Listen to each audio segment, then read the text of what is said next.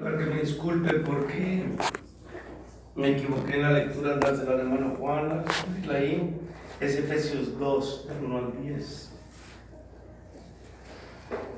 Pero muchos de ustedes ya conocen esa parte de la escritura, es este, Él os dio vida a vosotros cuando estabais muertos en vuestros delitos y pecados, en los cuales anduvisteis en otro tiempo siguiendo la corriente de este mundo, conforme al príncipe de la potestad del aire, el espíritu que ahora opera en los hijos de desobediencia, entre los cuales también todos nosotros vivimos en otro tiempo, en los deseos de nuestra carne, haciendo la voluntad de la carne y de los pensamientos, y éramos por naturaleza hijos de ira, lo mismo que los demás.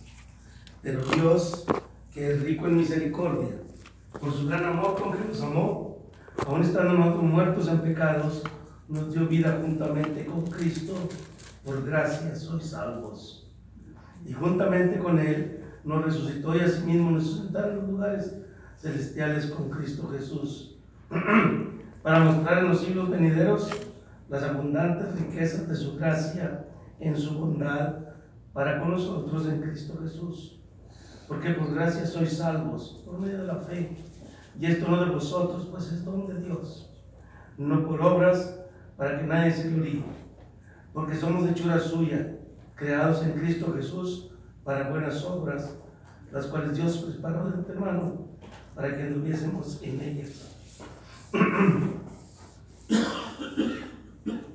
Hermano del Fierro, usted nos va a dirigir el canto. Es el 232, Sublime Gracia. Y va en parte así. Sublime gracia del Señor que a un infeliz salvó. Fui ciego, mas hoy miro yo, perdido, y Él me halló.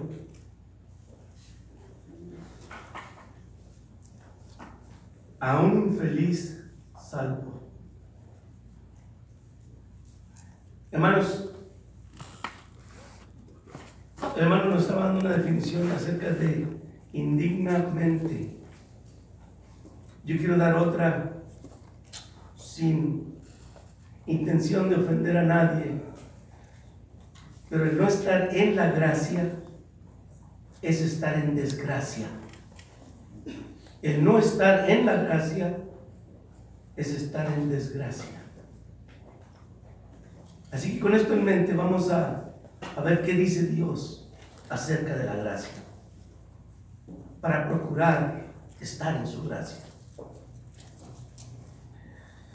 Nuestro mundo religioso de hoy está profundamente dividido sobre el tema de la gracia y cómo esa gracia se aplica al pecador.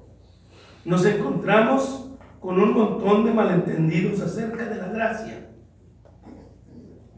Así que espero en Dios que la lección de esta mañana nos dé una mejor comprensión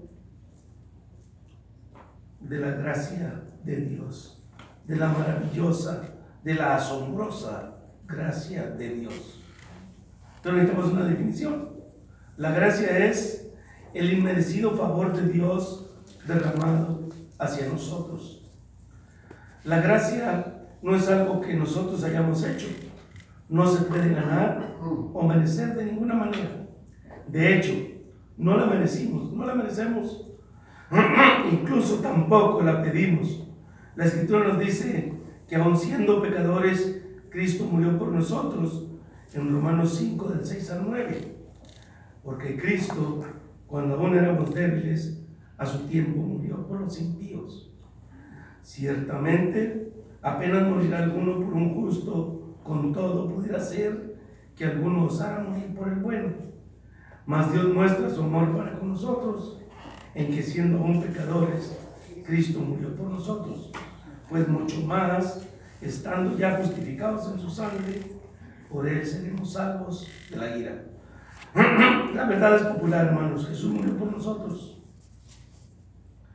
Antes, incluso de que nos diéramos cuenta de que estábamos perdidos. Antes de que nos diéramos cuenta de que necesitábamos un Salvador. Cristo murió por nosotros y por nuestros pecados aún antes de que naciéramos. La gracia de Dios es un don para nosotros. Pero alguien dirá, Hermano Roberto, eso es demasiado bueno para ser verdad. Y claro, son las buenas nuevas del Evangelio. Por eso es demasiado bueno, pero sí es verdad. La gracia es la muerte de Jesús donde nosotros deberíamos de haber muerto. Él tomó nuestro pecado, tomó nuestra culpa, el castigo de nuestra paz, dice Isaías, fue sobre él. Otro hecho que debemos tener en cuenta es que la gracia es única al cristianismo. No hay otro tipo de religión que tenga gracia. La gracia es lo que hace el cristianismo distintivamente diferente de todas las otras religiones. La gracia es una propiedad peculiar de la fe de los cristianos. Todas las demás religiones en el mundo tienen un sistema de obras mediante el cual el individuo puede ganar o merecer su salvación. La buena noticia del Evangelio es que no, no es que podamos ser salvos o que podamos merecer nuestra salvación, sino que podemos ser salvos por gracia. La Escritura nos dice que su justicia, su bondad, su muerte se convirtieron en el medio de nuestra salvación. Nuestra salvación no es el resultado de guardar la ley, sino nuestra respuesta a la gracia de Dios. Buenas nuevas, en verdad, buenas nuevas. Hermanos, no hay que pensar del cristianismo como una religión más de este mundo o como otra religión de este mundo. Necesitamos que Dios nos ayude a mantener la singularidad. La salvación del, en el cristianismo es por gracia. Y note conmigo algunas de las razones por las que tenemos dificultad para entender la gracia. Y en primer lugar es porque delante de la gracia de Dios tenemos que reconocernos como pecadores. Y eso es muy duro para nosotros, hermanos. Es muy difícil para el ser humano, para el orgullo del ser humano, es muy difícil reconocerse pecadores. Nos duele mucho, no, pues, no queremos aceptarlo, no nos gusta oír de eso. Es difícil, muy duro, que pensemos de nosotros como pecadores, pero eso es lo que dice la Biblia que somos. Pablo dice, por cuanto todos pecaron y están destituidos de la gloria de Dios, y que no hay justo ni uno, ninguno, ni siquiera uno. En el Antiguo Testamento Isaías escribió que nuestras iniquidades han hecho división entre nosotros y nuestro Dios, y que nuestros pecados han hecho quitar de nosotros rostro para no ver. El pensar de nosotros como pecadores, noten esto, no es para que nos desagrade o nos degrade, perdón. No es para degradarnos. La Biblia no se escribió para condenarnos, sino para darnos nuestro verdadero valor. Dios quiere que sepamos que le interesamos a Él, que Él tiene interés por nosotros, es lo que dice la Biblia. Y para hacerlo ver, tiene que hacernos entender que somos pecadores, que le fallamos a Dios, que no vivimos como Dios quiere que vivamos. Las leyes de Dios no están diseñadas para llenar de culpabilidad y robarnos la felicidad. Dios pensó que valía la pena salvarnos. La Biblia está escrita porque Dios cree que todos los hombres son dignos de redimir, que vale la pena. Nuestro texto nos dice que estábamos muertos en delitos y pecados y que necesitamos una renovación espiritual y moral. Hay que ser transformados, cambiados. ¿Cómo lo hacemos? Pues nosotros por nosotros mismos no podemos. No podemos perdonarnos a nosotros mismos. No tenemos los recursos. Lo único que puede perdonar nuestros pecados es solo de Jesús, la sangre. Ni la psicología, ni el pensamiento positivo, u otros regímenes de hágalo por usted mismo. Ninguno de esos van a borrar nuestros pecados, ni uno solo de nuestros pecados. No puede, ni uno solo, ni el más pequeño. Y debido a que unos piensan que podemos ganar nuestra salvación por nuestros propios medios, nuestro texto dice que la salvación es un don de Dios para todo aquel que cree. No podemos perdonarnos a nosotros mismos. Hemos permitido que el mundo nos obligue a entrar en su molde. Nos gusta decir que Dios dice, ayúdate que yo te ayudaré. O en otras palabras, que Dios ayuda a quienes se ayudan a sí mismos. Y eso suena muy bonito, pero no está en la Biblia. Trate de encontrarlo y no lo vaya. ¿Por qué? Porque nos gustaría poder hacerlo por nosotros mismos.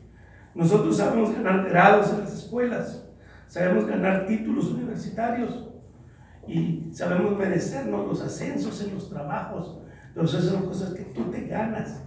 La salvación no puedes ganártela, es por gracia. El mensaje de la gracia es que Dios ayuda, noten, a los que reconocen que son impotentes para salvarse por sí mismos. Toda persona que cree que se puede salvar por sí mismo, Dios lo deja, que le haga la lucha. Pero Dios, la gracia de Dios es para aquellos que reconocen que son impotentes y que están sin esperanza de salvación. En Isaías 64, 6 dice Isaías, si bien todos nosotros somos como suciedad y todas nuestras justicias como trapos de inmundicia, ¿cómo vamos a salvarnos? ¿Cómo vamos a poder hacerlo por nosotros mismos? Ninguna de nuestras buenas obras puede borrar un solo pecado, ni uno solo. La gracia es nuestra salvación por su justicia, por su bondad. Somos salvos por su perfección absoluta, no por nuestros escasos intentos de ser buenos. Pablo nos dice que Jesús lo salvó a él, al peor de los pecadores, como un ejemplo de que puede salvar a cualquiera que crea en él. No debemos intentar volver a escribir la Biblia. Somos salvos por gracia mediante la fe y no hay otra manera, no hay otro camino. Con estas ideas en mente, quiero que tratemos de entender mejor lo que es la gracia de Dios. En primer lugar, para poder realmente apreciar la gracia, hay que entender las consecuencias del pecado. Tenemos que entender eso, si no, no vamos a ver la grandeza de Dios en su gracia. Dios no hizo leyes arbitrariamente que condenen lo que a Él no le gusta o que aprueban las cosas que Él disfruta. La razón por qué el pecado es malo es por su propia naturaleza. El pecado es perjudicial, el pecado hace mucho daño a los seres humanos. Esas cosas que por su propia naturaleza traen dolor, angustia, muerte, separación eterna, Dios les llama pecado y nos ha prohibido participar de ellas. Y a pesar de que traen placer momentáneo, las consecuencias de nuestro pecado son mucho más dañinas de lo que nos podamos imaginar. Si no lo cree, pregunte a la persona que está cumpliendo una condena de cadena perpetua. Pregunte al adolescente que acaba de dar a luz fuera del matrimonio. Pregunte a la persona que está muriendo de sida como consecuencia de su conducta inmoral. Pregunte a la divorciada cuyo matrimonio fue destruido por el alcohol o las drogas. O a la persona cualquiera que sufre una vida malgastada. Pregúntele sobre las consecuencias del pecado y lo que debemos hacer acerca de esto. El costo eterno del pecado es mucho más peor que cualquiera de esos. Mucho más peor incluso de lo que podemos imaginar. Escuchen a David en Salmo 130. De lo profundo, oh Jehová, a ti clamo. Señor, oye mi voz. Estén atentos tus oídos a la voz de mi súplica. Ja, si mirares a los pecados, ¿quién, oh Señor, podrá mantenerse? Pero en ti hay perdón. Apocalipsis 20 dice, el que no se ha inscrito en el libro de la vida fue lanzado al lago de fuego. El pecador experimentará la ira de Dios, la muerte eterna, la eterna separación. El sufrimiento en esta vida y el infierno eterno son las consecuencias del pecado. Vamos a ver si podemos entender el propósito de la gracia de Dios ahora. En primer lugar, la gracia de Dios está diseñada para aliviar la culpa de nuestra conciencia. Isaías escribió, los impíos son como el mar en tempestad, que no puede estarse quieto y sus aguas arrojan cieno y lodo. No hay paz para los malos, dijo mi Dios. Esta escritura nos dice que el pecado nos roba la paz interior y la felicidad. Por eso el escritor dice que a un infeliz salvó. Que a un infeliz. Porque nos roba la felicidad, hermanos. Y nosotros creemos que nos da la felicidad. Es todo lo contrario, nos roba la felicidad. La buena noticia del Evangelio es que la gracia de Dios restaura esa paz interior en nosotros, en Él. En Cristo, dice el escritor de los Efesios, tenemos redención por su sangre, el perdón de pecados conforme a las riquezas de la gracia de Dios. Efesios 1.7. Y Romanos 8 dice, ninguna condenación hay para los que están en Cristo. A causa de la sangre de Jesús, Dios perdona. Esta es la razón por la que se le llama Evangelio. Buenas nuevas, buenas noticias de parte de Dios. En segundo lugar, la gracia de Dios nos da el poder para vivir la vida cristiana. Habla, habla de la gracia de Dios que le permitía superar su aguijón en la carne. Segunda de Corintios 10 le pidió a Dios que se lo quitara tres veces y Dios le dijo, bástate mi gracia, porque mi poder se perfecciona en tu debilidad. Y luego Pablo pasa a decirnos que podemos estar seguros que Dios no va a permitir que seamos tentados más allá de lo que podamos soportar. En tercer lugar, la gracia de Dios asegura al cristiano el perdón continuo. Porque dice Juan que si andamos en luz como Él está en luz, la sangre de Jesucristo continúa limpiándonos de todo pecado. Creo que el objetivo de la gracia de Dios es destruir todo pecado. Hablando de lo que hubo en la escuela el día de antier, en la escuela preparatoria de Santa Fe, el hermano Max Lucado escribió, este mal no durará para siempre, un día se va a acabar. Y esa es la esperanza que tenemos que un día la gracia de Dios va a acabar completamente con el mal. Y ya no habrá más lágrimas, ni dolor, ni clamor, porque las cosas viejas pasaron. Dios secará toda lágrima de los ojos de ellos. Es la esperanza que tenemos los que estamos en la gracia, pero los que están en desgracia, hermanos, no tienen nada de esto.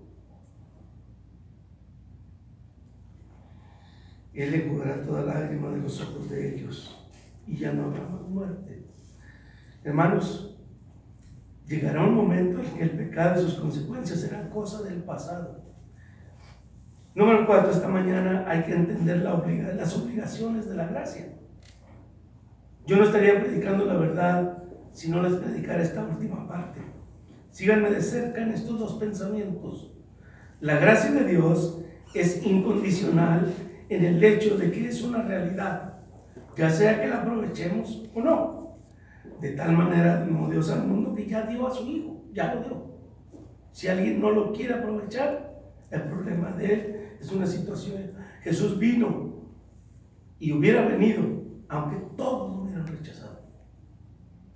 Y todavía está esperando con los brazos abiertos y todavía la gente quiere seguir en desgracia, seguir en desgracia, rechazando la invitación del Hijo de Dios. Pero por el otro lado, la gracia de Dios es condicional, en que debemos responder a ella. Esto significa que hay que hacer algo para obtener la salvación que Jesús vino a hacer posible. Escuchen, la Biblia enseña que la salvación es dada gratuitamente a todos, pero hay condiciones que hay que cumplir. Por ejemplo, escuchen esto. Ezequiel dice, pero si el impío se volviere de su impiedad e hiciere según el derecho y la justicia, vivirá por ello. Los malvados, los malvados pues pueden salvar a condición de que se vuelvan de su maldad. Isaías dice, deje el impío su camino y el hombre inicuo sus pensamientos y vuelva hacia Jehová. Jesús dijo, no todo el que me dice Señor, Señor, entrará en el reino de los cielos, sino el que hace la voluntad del Padre que está en los cielos. La salvación está dentro del reino y solo aquellos que hacen la voluntad de Dios pueden estar en el reino. El escritor hebreo escribió que Cristo vino a ser autor de eterna salvación para todos los que le obedecen. O sea, este versículo nos dice que nuestra salvación está basada en nuestra obediencia.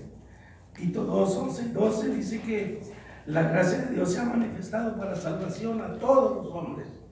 Pero el siguiente verso nos dice que esta gracia nos enseña a decir no a la impiedad, a decir no a los deseos mundanos y vivir vidas rectas y piadosas, controladas por Dios, a la espera de la venida de Jesús.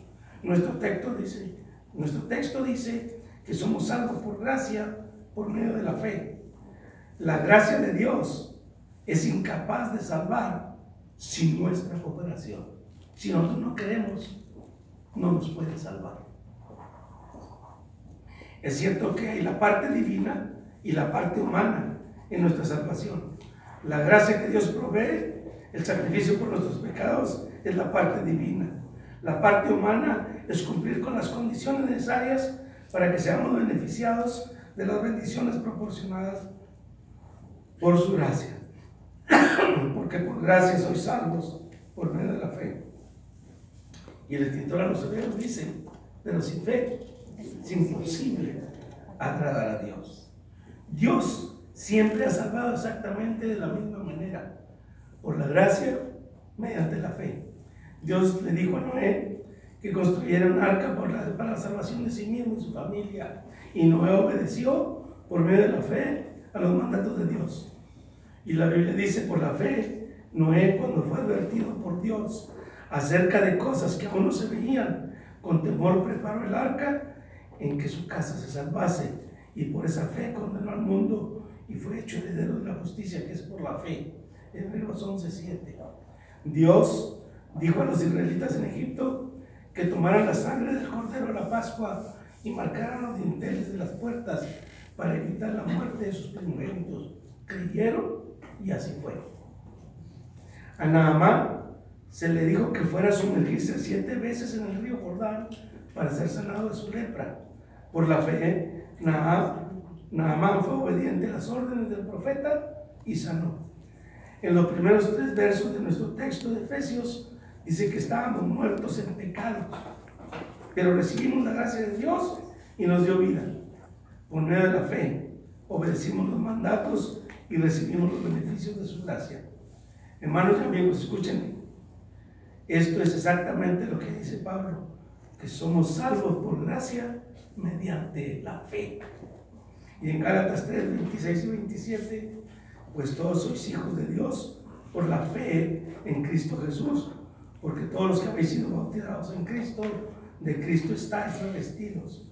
La gracia de Dios es gratuito y se ofrece a todas las personas en los mismos términos. Uno tiene que llegar a la conclusión de que es pecador y comprendemos la naturaleza del pecado y sus consecuencias temporales y eternas. Hay que reconocer que el único medio para el pecado es solo de Jesús, la sangre. Entonces es necesario en fe responder a las condiciones que Dios ha puesto. Si no, no hay salvación. Entonces, solo entonces seremos resucitados de la tumba del pecado y levantados para andar en vida nueva. Pablo dijo a los ancianos en Éfeso, en Efesios 20, 32, y ahora hermanos, os encomiendo a Dios y a la palabra de su gracia, noten, a la palabra de su gracia, la cual es poderosa para sobreedificaros y daros herencia entre los santificados. ¿Cuántos de nosotros aquí hoy estamos dispuestos a responder a la palabra de gracia de Dios y permitirle a Dios que nos salve por su gracia mediante la fe, para que nos dé herencia entre los santificados. ¿Cuántos estamos dispuestos? Si usted está aquí esta mañana y no es hijo de Dios, hoy tiene la oportunidad de responder a la gracia de Dios mediante la fe, el arrepentimiento y el bautismo del Nuevo Testamento. Si usted es hijo de Dios y se ha apartado, pida las oraciones y Dios le perdonará y le limpiará de toda maldad. La invitación es para cada uno de nosotros para responder a la gracia mientras cantamos el himno de sublime gracia. Así que vendrás. Puesto de ti, por favor, vamos a cantar. De parte, muchas gracias.